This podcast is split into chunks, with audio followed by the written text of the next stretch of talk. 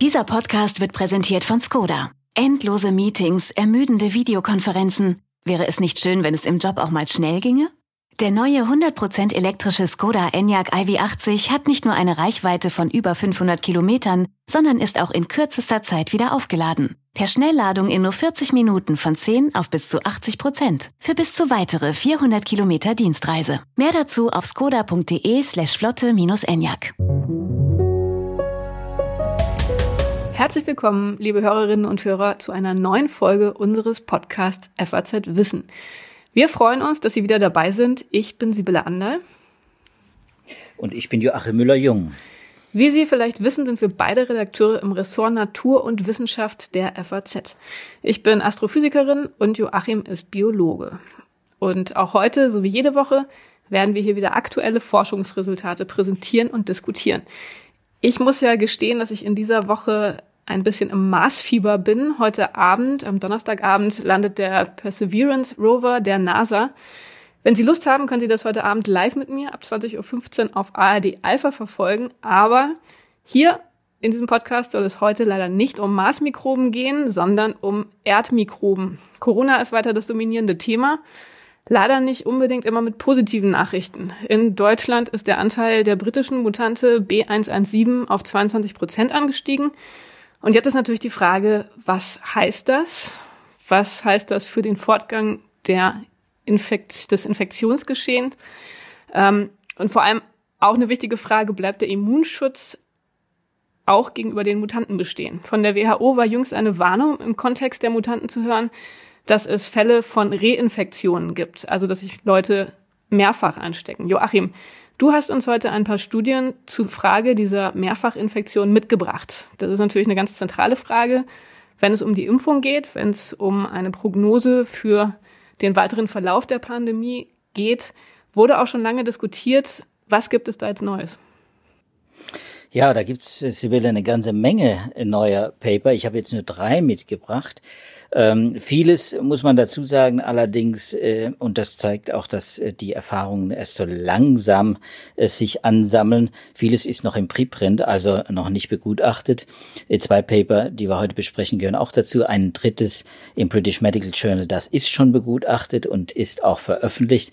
Und mit dem will ich mal anfangen, weil es eben diese wichtige Frage, die viele beschäftigt, und zwar nicht erst seit jetzt, seit es die Mutanten gibt und äh, nicht erst äh, seitdem wir uns mit Impfung ganz intensiv beschäftigen, sondern eigentlich schon im letzten Jahr die Frage, nämlich kann man sich eigentlich zweimal hintereinander anstecken?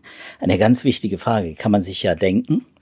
Und wir haben inzwischen ja, wie du weißt, äh, über zwei Millionen, äh, deutlich über zwei Millionen genesene Covid-19-Patienten oder ich sage mal genesene äh, Corona-Infizierte. Es sind ja nicht alle schwer krank geworden und auch nicht alle natürlich in, der, in einer Klinik eingewiesen worden. Deswegen, aber zwei Millionen sind es jedenfalls, die einen positiven Test hatten. Und diese zwei Millionen, die fragen sich, erstens, äh, muss ich geimpft werden? Ist es besser, wenn ich geimpft werde? Muss ich vielleicht nur einmal geimpft werden? Äh, und wie steht es denn bis ich die Impfung bekomme, denn mit äh, meiner äh, Ansteckungsgefahr, das Risiko, gibt es das Risiko?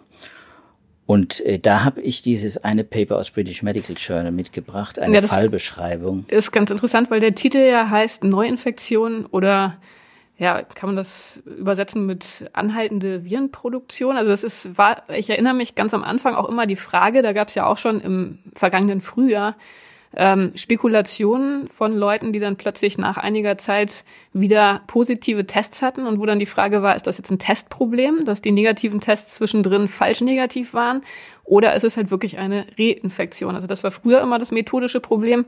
Das gibt's jetzt immer noch. Kann man das aus dem Titel sch schließen? Ja, die Probleme beim Testen gibt es natürlich immer noch falsch positive, gibt es natürlich falsch negative auch. Und äh, den dritten Fall, das ist eben der, dass eine Infektion sehr lange anhält äh, oder dass die äh, das Virus jedenfalls äh, lange im Körper noch vorhanden ist, auch nachweisbar ist oder eben auch unter Umständen nicht nachweisbar ist. Es gibt Fälle äh, von äh, Covid-19-Patienten, die also zwei Monate und länger äh, das Virus im Körper haben und auch nachweisbar im Körper haben. Äh, das heißt, wenn jemand dann nach zwei Monaten äh, nochmal äh, einen Test macht und dann äh, einen positiven Bescheid bekommt und sich dann fragt, ja, habe ich mich jetzt vielleicht nochmal angesteckt und wird das vielleicht schlimmer? ähm, dann kann es auch sein, dass es vielleicht noch gewissermaßen die Überbleibsel aus der ersten Infektion waren. Diese Fälle gibt es, sind sehr, sehr selten. Deswegen würde ich das jetzt nicht als die, die wahrscheinlichste Lösung äh, ansehen. Aber das muss man bedenken. Es kann, gerade bei, wenn man immun, äh, äh, immunsupprimiert ist als Patient, kann es sein, dass das Virus sehr lange äh, in Reservoiren im Körper ähm, äh, noch äh, quasi vorhanden ist, dass es sich auch noch äh, vielleicht unter Umständen leicht vermehrt. In der Lunge, äh, das ist nachgewiesen, da gibt es dieses Reservoir definitiv. Äh, nur äh, heißt das nicht, dass jemand dann monatelang mit einer Lungenentzündung da liegen muss. Äh, es kann eben auch sein, dass es dann aushält, aber dann noch ein Rest von, von Viren übrig bleibt. Wie auch immer. Das ist der Fall, über den wollen wir gar nicht sprechen, sondern eigentlich über den Fall, dass sich jemand wirklich zweimal ansteckt und wo ja dann die Vermutung naheliegt, ist, ist ja das, was uns alle beschäftigt, ähm, er lässt die Immunität dann nach, nach so einer, wenn man so eine Covid-19-Infektion ausgestanden hat, so nach, äh, dass man dann wirklich vielleicht ein zweites Mal äh, angesteckt werden kann und vielleicht krank wird. So und, und äh, dieser dieses Fall. Paper, das erzählt jetzt sozusagen einen einzigen Fall von einem 43-jährigen Hispano-Amerikaner. Ähm, was ist mit dem genau passiert? Ja, genau. Und das ist ein ganz, eigentlich ein ganz trauriger Fall, wenn man, wenn man bei der ersten, bei der ersten Seite hängen bleibt, weil man, weil man äh, erfährt, dass der Mann äh, äh, alle äh, Risikofaktoren mitbringt, die man eigentlich mit, mitbringen kann. Ein 43-jähriger, allerdings äh, sehr äh, Diabetespatient, äh, stark übergewichtig, äh, viele Krankheiten, äh, die dazukommen, die ihm das Leben ohnehin schon schwer gemacht haben. Der hat sich im April 2020 infiziert äh, und ist dann eingewiesen worden und hat äh, auch die äh, das das Virus äh, wirklich über Monate äh, mit dem Virus gekämpft, wurde dann nach allen Regeln der Intensivkunst äh, und äh, der Corona-Medizin äh, behandelt. Äh, der brauchte natürlich eine Beatmung. Er hat auch einen Luftröhrenschnitt gemacht, gekriegt, hat dann äh, so eine Tracheostomie-Maske bekommen. Also er hat dann quasi danach auch äh, quasi durch die Luftröhre direkt atmen müssen. Der war also wirklich schwer geschädigt, war, war ein Monat lang an der ECMO, also quasi an der extrakorporalen äh, Sauerstoffversorgung angeschlossene Maschine, die dann im Extremfall, wenn der, wenn, wenn der Mensch einfach gar nicht mehr genug Sauerstoff einatmet, äh, äh, dann behandelt wird und äh, da muss er natürlich intensiv behandelt äh, bleiben. Da, äh, kurz gesagt, der Mann äh, 43 ist zwei Monate lang in der Klinik gewesen, hat's überlebt, äh, zum Glück, knapp, aber er hat es überlebt und ist dann nach drei negativen Tests nach Hause gegangen. Und dann äh, ist es äh, zwei Monate später nach seiner äh, nach seiner Entlassung äh, offenbar zu einer Reinfektion gekommen. Man muss dazu sagen, Reinfektion äh, definiert die CDC, die amerikanische Seuchenbehörde, äh, als eine Infektion mehr als 90 Tage nach dem ersten Positivtest. Das heißt, wenn man zum zweiten Mal positiv ist, nach mehr als 90 Tagen, dann sagt die CDC, das ist eine Reinfektion. Das heißt, die, die Klinik, in dem Fall die Yale, die Klinik in Yale ist davon ausgegangen, das ist eine Reinfektion. Wir haben äh, vier, vier Monate nach der ersten Infektion. So, und dann äh, hat sich herausgestellt, der Mann ist gar nicht so schwer krank. Der hat zwar Hustenproblem, der hat äh, der hat ein paar Symptome, dann auch Covid-Symptome gezeigt, aber die waren nicht so gravierend, dass er hätte eingewiesen werden müssen. Dann ist er nochmal nach Hause und dann zwei Wochen später ist er halt nochmal in die Klinik gekommen. Und diesmal hat er wirklich wieder geklagt über äh, Symptome, Kurzatmigkeit, äh, hat Luftnot auch gehabt. Und ähm, dann hat man natürlich auch das Schlimmste befürchtet und hat ihn auch entsprechend medikamentös behandelt mit monoklonalen Antikörpern und Glukokortikoiden, also Intensivpatienten bekommen das, äh, damit sie quasi so Entzündungshemmer, damit die Entzündung nicht fortschreitet, weil man eben Sorge hatte, dass das Immunsystem quasi völlig entgleist. Das ist aber nicht passiert. Interessanterweise ist dann auch nach dieser Einweisung, nach dieser zweiten Einweisung in die Klinik, ist er eine Woche in der, im Krankenhaus geblieben, ist allerdings dann nicht mehr schwer erkrankt. Er ist, es ist quasi bei diesen moderaten Symptomen geblieben. Er hat seine, äh, seine Tracheostomie-Maske getragen, hat, äh, wurde auch zwischenzeitlich äh, kurz beatmet, aber es wurde äh, nicht mehr so schwer. Und das ist eigentlich ein Fall, äh, den man da im British Medical Journal nachlesen kann, der zeigt, äh, es gibt diese Reinfektion, das ist auch das, was man vorher wusste, sie sind selten, aber sie sind selbst bei schweren Fällen, können, kann die Reinfektion auch, auch äh, milde verlaufen. Das fand ich ein ganz, äh, eine ganz gute Nachricht. Äh, man muss nicht das Schlimmste befürchten, dass es bei der Reinfektion schlimmer wird, sondern ganz im Gegenteil.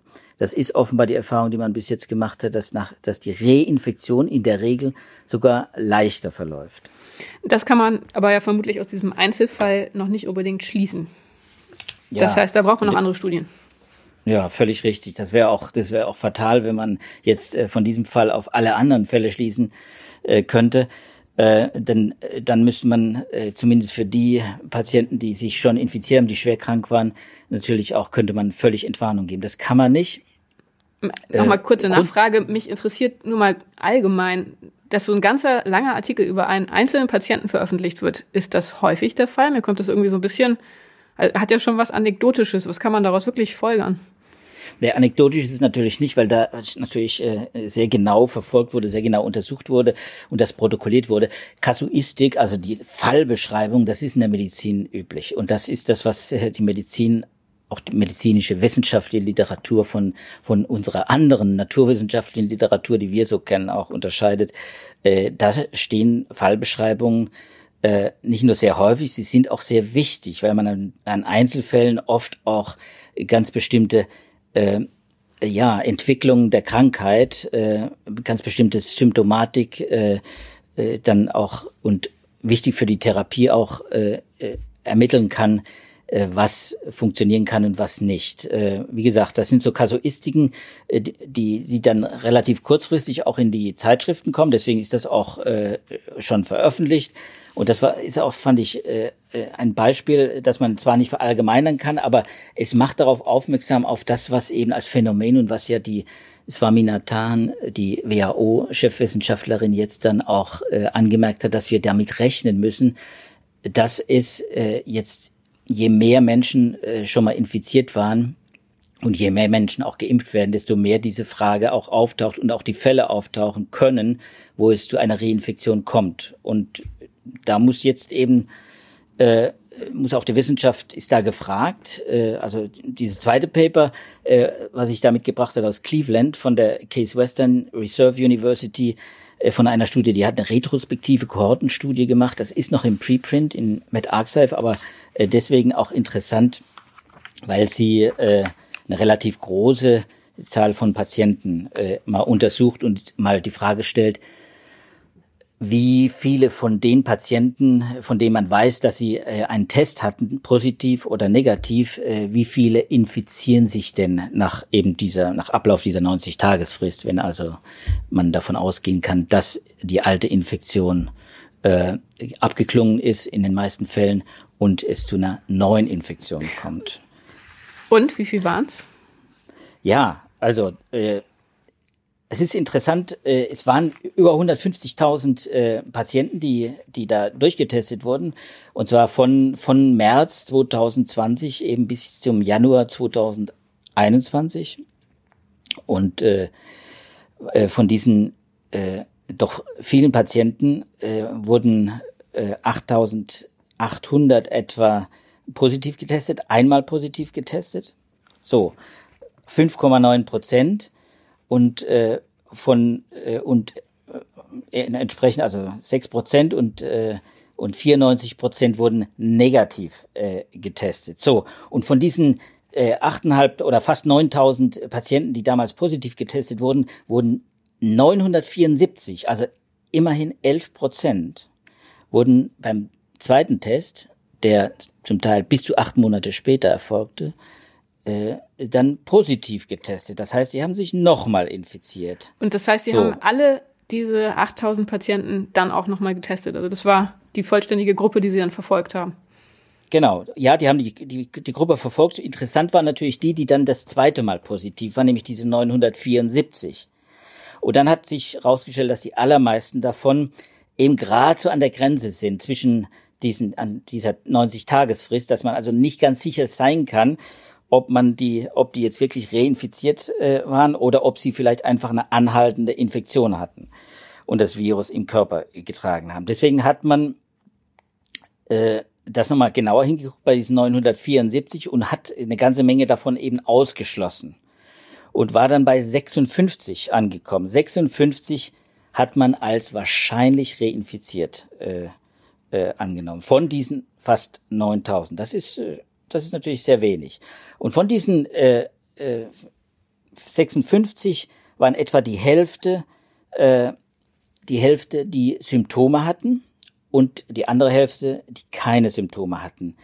Und bei den und jetzt kommen wir zu den zu den nicht, zu den negativ getesteten, also die anfangs negativ getesteten, das waren ja dann die 94 Prozent, also viel mehr, über 140.000 äh, Patienten. Von denen haben sich später 4.000 über 4000 äh, tatsächlich infiziert und sind auch positiv getestet worden. So. Und wenn man das jetzt durchrechnet, dann kommt man auf eine, äh, die Wissenschaftler nennen das protektive Effektivität, also eine Wirksamkeit äh, der, der, äh, des Schutzeffekt, wenn man den Schutzeffekt so bezeichnen will, den Schutzeffekt durch die erste Infektion von knapp 80 Prozent. Wenn man nur die symptomatischen betrachtet, also wer dann auch Symptome kriegt, äh, dann muss man sagen, dann ist der Schutzeffekt sogar bei 83 Prozent. Das heißt also, die allermeisten, die dann äh, eine Infektion hatten, deutlich früher, hatten noch so viele Immunzellen und Antikörper, neutralisierende Antikörper im Blut, dass sie sich äh, quasi äh, nicht infizierten. Äh, und, äh, und die, die sich infizierten, hatten zum großen Teil keine Symptome. Ne? Die wurden positiv getestet, hatten aber keine Symptome. Das heißt, die Wissenschaftler werden das im, im Grunde äh, als Ausweis dafür, dass die Reinfektion zwar vorkommt, dass äh, eine erste Infektion auch nicht 100% schützt, was wir wussten, und dass man natürlich jetzt genau nochmal hingucken muss, äh, wie sieht das bei den Impfstoffen aus? Äh, wie ist da der Schutzeffekt? Also erstmal die gute Nachricht, es gibt einen Schutzeffekt durch die erste Infektion und der ist relativ hoch. Und er dauert auch an, bei den einige Patienten dauerte das äh, mehr als acht Monate, der Schutzeffekt. Und sie leiten daraus den Schluss ab, dass man also, äh, da es diesen Schutzeffekt gibt, müsse man diese Patienten jetzt in der ersten Phase dieser, wo, wo der Impfstoff quasi auch äh, ein, ein, äh, im, äh, ein knappes Gut ist, muss man diese Patienten nicht, äh, nicht prioritär impfen. Das heißt, äh, man, äh, das ist im Prinzip ein Plädoyer, dieses Paper dafür, dass man Menschen, die schon mal positiv getestet wurden, fragt, wie lange liegt deine äh, Infektion zurück? Und wenn das zwei, drei Monate ist, dann musst du jetzt nicht prioritär geimpft werden. Wie alt Übrigens unabhängig vom Alter hier. Das ist eine, eine Schwäche dieser Studie, dass sie eben nicht nach den Altersgruppen unterscheidet, sondern ganz allgemeine An äh, Aussagen trifft. Kannst du uns noch mal kurz daran erinnern, wie der Schutz bei den Impfungen aussah? War der besser oder schlechter?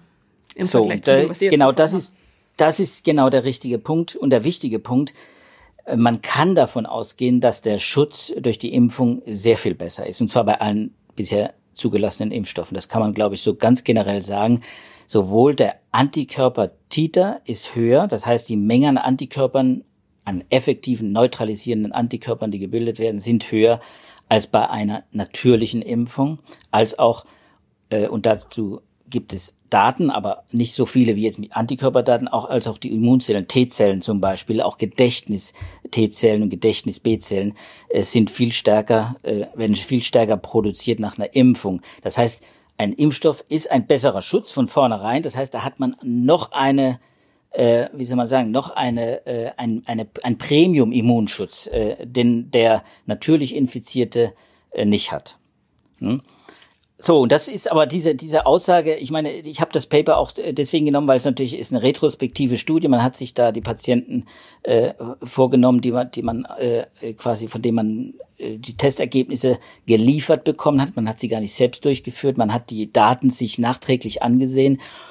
Und das hat natürlich auch so ein bisschen äh, äh, seine Probleme. Zum Beispiel hat man eben keine Daten zu Altersangaben ausgewertet und so. Das ist, man muss einfach sehen, solche Studien haben Lücken und deswegen kann man das auch das aus dieser Studie nicht verallgemeinern, obwohl es eine positive Botschaft ist, meiner Meinung nach.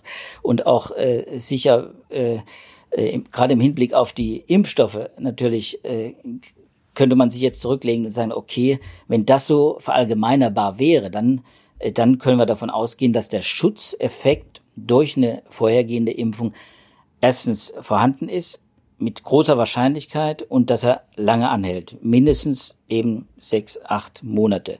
So. Das wäre die Schlussfolgerung. Das äh, kann man allerdings, glaube ich, so nicht ziehen. Und das wäre das dritte Paper, das ich, das ich mitgebracht habe.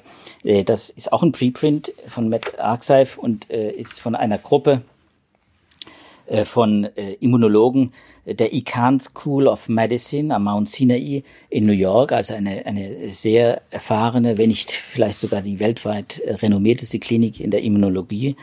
Florian Krammer arbeitet da, ein Österreicher mit seiner Gruppe und, und er ist auch vielen inzwischen bekannt, weil er auch viel mit, mit den Impfstoffen arbeitet, auch als Berater auch unterwegs ist. Und äh, diese Gruppe hat zusammen mit, äh, mit äh, Medizinern einer, einer Armee, einer Armeeklinik, äh, der Naval, äh, wie heißt sie die? Es ist die, der, das Naval Medical Research Center in Silver Spring äh, gearbeitet und die haben sich mal angeguckt, wie ist es denn mit den Reinfektionen bei jüngeren Patienten. Und ähm, die Altersverteilung, die ergibt sich da aus der Gruppe von Leuten, die Sie äh, betrachtet haben. Das waren Marinerekruten, wenn ich das richtig gelesen habe.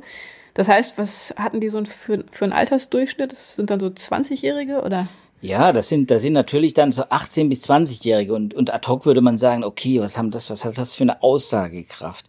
Der Vorteil dieser Studie ist, dass es eine prospektive Studie ist. Man hat sich äh, Rekruten angesehen, vorwiegend männlich, muss man auch dazu sagen. Also man kann auch da keine Aussagen über weibliche junge Menschen sagen, aber junge Menschen, junge Männer, äh, die eingezogen wurden, getestet wurden, und zwar mehrfach getestet wurden.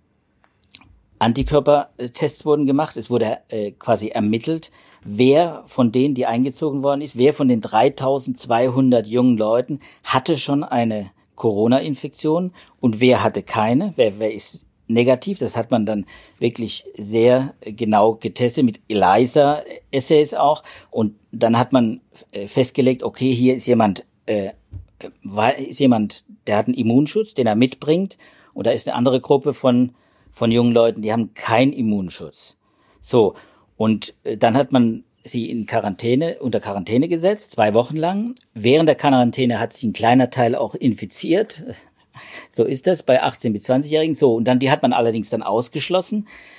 Und dann hat man nach dieser Quarantäne, bei der man sicher sein, bei der man eben dann zwei Gruppen wirklich bilden konnte von Menschen, die einen Immunschutz mitgebracht haben. Das waren quasi 189 seropositive Teilnehmer.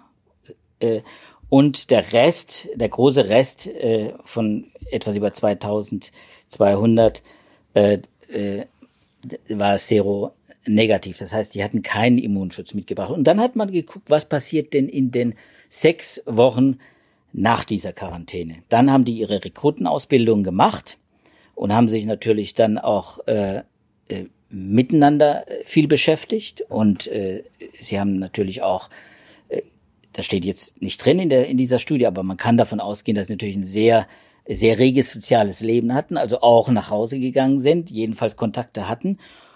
Und das muss auch äh, wohl so gewesen sein, denn in diesen sechs Wochen haben sich quasi die Hälfte dieser 18- bis 20-Jährigen infiziert. Für die Studie war das ja vermutlich ganz günstig, oder? für die Studie war das äh, sehr günstig und äh, und weil man dann auch wirklich große Zahlen äh, zur Verfügung hatte. Die wurden allerdings nicht angewiesen, sich zu infizieren. Das war keine Challenge-Studie oder sowas, sondern äh, die haben das ganz freiwillig gemacht. Ich fand das nur äh, ganz bemerkenswert. Das war natürlich in der Phase, in der auch wirklich äh, das Infektionsgeschehen in den USA extrem äh, war und äh, wirklich zu äh, Zehntausenden täglich äh, und Hunderttausende täglich auch sich äh, Menschen infiziert haben.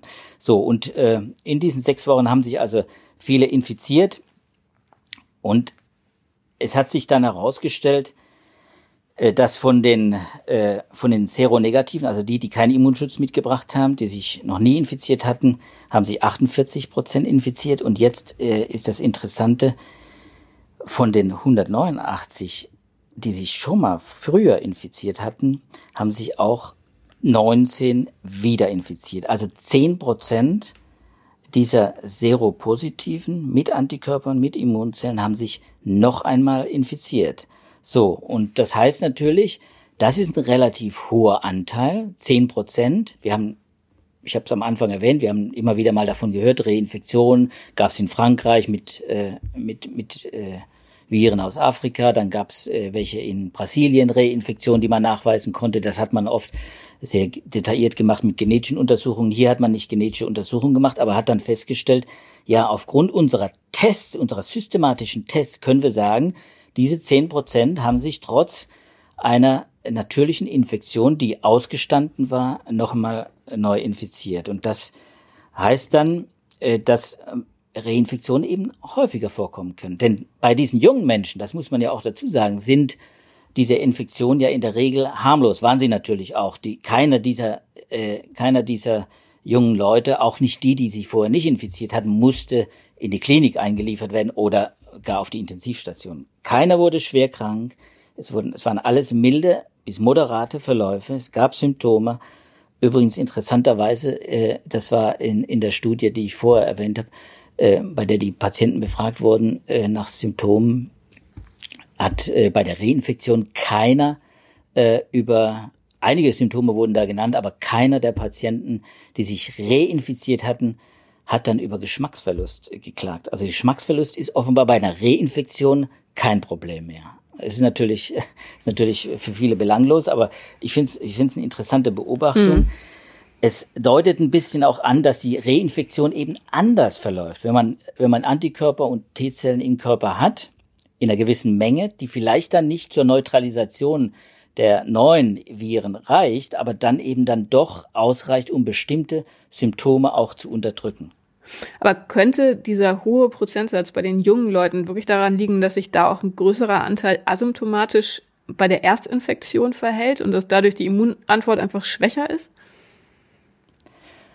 Das kann natürlich auch sein. Äh, dass, generell ist es so, dass asymptomatische äh, Covid-19-Patienten kann man eigentlich schon, schon fast nicht als Covid-19-Patienten äh, bezeichnen. Das sind einfach asymptomatische Corona-Infizierte. Das sind in der Regel auch äh, Patienten, die nicht nur nichts merken von ihrer, von ihrer, äh, von ihrer Infektion, sondern das sind oft auch äh, Patienten, die über geringe Antikörpermengen im Blut äh, verfügen und über, über eine schwache Immunantwort und deswegen natürlich auch einer größeren Gefahr der Reinfektion ausgesetzt sind als die, die eine schwerere Infektion hatten. Das kann man, glaube ich, sagen, auch aus den Studien. Wir hatten das das ein oder andere Mal auch schon in diesem Podcast besprochen. Wer, je schwerer die Infektion vor war, je schwerer die Symptome waren, desto stärker war auch die Immunantwort und wenn man es ausgestanden hat, dann kann man bei einer schweren Erkrankung oder bei einer moderaten Erkrankung sicher sein, dass der Antikörper Titer mit neutralisierenden Antikörpern ausreicht, um äh, von Reinfektion, von jedenfalls vor einer schweren Reinfektion zu schützen. Möglich ist auch, sind auch schwere Reinfektionen, das, wie gesagt, ist auch in der Literatur beschrieben worden, aber äh, sie sind extrem selten. Se häufiger ist, dass man sich bei einer Reinfektion milder, mildere Symptome äh, hat, wie bei diesem 43-jährigen Hispanic, den wir vorhin beschrieben haben. So, das Risiko aber äh, dieser jungen Leute, dieser Marinesoldaten, war eben etwa ein Fünftel das, äh, das Risiko der, der jungen Leute, die sich früher infiziert hatten, ein Fünftel etwa des Risikos, wenn man quasi naiv, wenn man keinen Immunschutz hatte, was die Infektion angeht. Und würdest du sagen, ist das viel oder wenig? Es ist ja auf jeden Fall nicht so ein gutes Ergebnis wie bei der zweiten Studie mit den 150.000 Patienten, offensichtlich. Absolut, ja, genau. Das ist, also das viel. ist, hm. das ist relativ äh, äh, viel. Also das Risiko einer Reinfektion ist nach den Daten, die wir hier vorliegen haben mit den, mit den jungen Leuten, größer, äh, als man früher angenommen hatte. Aber man muss einfach in Rechnung stellen, dass es sich hier wirklich bei den meisten ersten Infektionen, weil es eben junge Leute sind, weil sie über ein gutes Immunsystem verfügen, weil sie keine Vorerkrankungen haben, in der Regel gerade bei so Marine-Rekruten, äh, dass sie da eine sehr schwache Infektion hatten. Man hat ja nur, man hat ja gar nicht nach der Schwere der, der ersten Infektion gefragt, sondern man hat einfach den Antikörpertiter gemessen und hat herausgefunden, jawohl, die hatten eine Infektion früher schon. So. Und äh, wie gesagt, äh, in vielen Fällen reicht dieser Titer, den kann man nachweisen nach vielen Monaten. Er reicht aber offenbar nicht aus, äh, bei, gerade bei schwachen Infektionen, bei also asymptomatischen Infektionen, reicht er eben nicht aus, um eine zweite Infektion zu verhindern. Und deswegen äh, ist auch das mit der Herdenimmunität so eine Sache. Da muss man auch drüber nachdenken nach solchen Papern. Äh, solche äh, Menschen, die äh, quasi sich zweimal infizieren können oder vielleicht dann eben auch, wenn das Virus jetzt tatsächlich länger bleiben sollte, in Varianten vielleicht auch länger bleiben sollte, dann kann man sich auch mehrfach anstecken. Und dann ist natürlich schon äh, die Frage, äh, dieses Konzept Herdenimmunität, das wir ja immer, immer, immer hier an dieser Stelle kritisch betrachtet haben, äh, das bekommt dann immer weniger Bedeutung, weil man kann eben auch nicht ausschließen, dass diese Infizierten dann auch das Virus streuen. Das allerdings war nicht Gegenstand dieser Studie. Das kann man aus der Studie nicht, äh, nicht schließen, aber ähm, ich glaube, ich kann so sagen, aus der, aus dem Studium äh, vieler Studien äh, dazu, davon geht man eigentlich aus, dass auch eine dass eine natürliche äh, Immunität, die man erwirbt, die über viele Monate anhalten kann, sechs, acht Monate. Es gibt Daten von Krankenpersonal, das äh, eben fast ein Dreivierteljahr lang äh, geht äh, aus Großbritannien, wo man sagen kann, ein Dreivierteljahr lang hat man einen äh, Immunschutz auch nach einer natürlichen Infektion, und zwar einen, einen guten Immunschutz. Äh, das muss nicht unendlich so weitergehen. Bei SARS, bei der SARS-1 hatten wir damals äh, so ein, äh, gibt es Daten, dass man sagen kann, zwei Jahre äh, reicht etwa der Immunschutz. Aber auch da muss, muss man feststellen, auch da hat man äh, eine Schwächung des Immunsystems, also äh, eine Abnahme der Antikörpertiter festgestellt. Das ist einfach ein ganz normaler Prozess im Immunsystem. Die Antikörper werden abgebaut, das sind äh, Peptide, Proteine, die werden abgebaut und die Gedächtniszellen müssen dann das äh, übernehmen und müssen äh, und sie halten eben dann auch nicht über viele Jahre äh, vor. Das heißt, äh, auch das gilt natürlich dann für die Impfung. Wir wissen heute noch nicht im Prinzip, wie lange der Immunschutz anhält der Impfung, weder bei den Messenger-RNA-Impfstoffen wie bei dem Vektor-Impfstoff von AstraZeneca weiß man es nicht, wie lange er anhält. Aber es wird natürlich schon, und die Daten hat man ja, weil man Phase 1 Studien schon vor, vor von dreiviertel Jahr schon beendet hat, kann man natürlich sagen, es, das wird schon eine Weile anhalten und äh, über ein Jahr geht man eigentlich im Moment davon aus, dass was, äh, was, äh, was Fauci, der amerikanische Chefimmunologe, wenn man so will, Chefwissenschaftler für die Corona-Krise, ähm, auch gesagt hat, gerade bei den Impfstoffen kann man davon ausgehen, dass dieser Immunschutz lange anhält. Ein anderes Thema ist natürlich dann die, die Mutanten. Ne? Genau, ist, darauf wäre ich jetzt auch wieder gekommen, inwiefern diese Studien, die sich ja auf die klassischen Wildvarianten beziehen, verallgemeinerbar sind, wenn es jetzt Mutanten gibt, die dann vielleicht nochmal anders auf den vorhandenen Immunschutz reagieren. Ja, und das ist ein großes Fragezeichen. Das muss man einfach so sehen. Äh, die Angaben, die Daten, die man dazu bekommt, die Studien, die so häppchenweise jetzt ja auch veröffentlicht werden, äh, die äh, geben keine klare Antwort. Das muss man so im Moment klipp und klar sagen. Es gibt, man weiß, es gibt Varianten wie die südafrikanische Variante, die bei uns relativ dünn verbreitet, also 1,5 Prozent etwa, ein Anteil im Moment, die sich nicht so rasend schnell ausbreitet wie die britische, die B117-Variante. Bei dieser südafrikanischen Variante weiß man, das ist eine Immune-Escape-Variante, eine Flucht- Mutante. Das heißt, äh, sie entzieht sich dem Immunsystem, zumindest teilweise, nicht grundsätzlich, entzieht sich dem Immunsystem auch nach einer Impfung, äh, was natürlich äh, Probleme bereitet. Deswegen hat Südafrika auch die Impfkampagne da zumindest ausgesetzt für eine gewisse Zeit. Das muss man sehen, wie das, wie das weitergeht. Man hat geringere Antikörpertiter festgestellt. Man hat selten nach den T-Zellen geguckt, die ja auch einen Schutz bieten. Deswegen kann man so eine abschließende Beurteilung da noch überhaupt gar nicht vornehmen.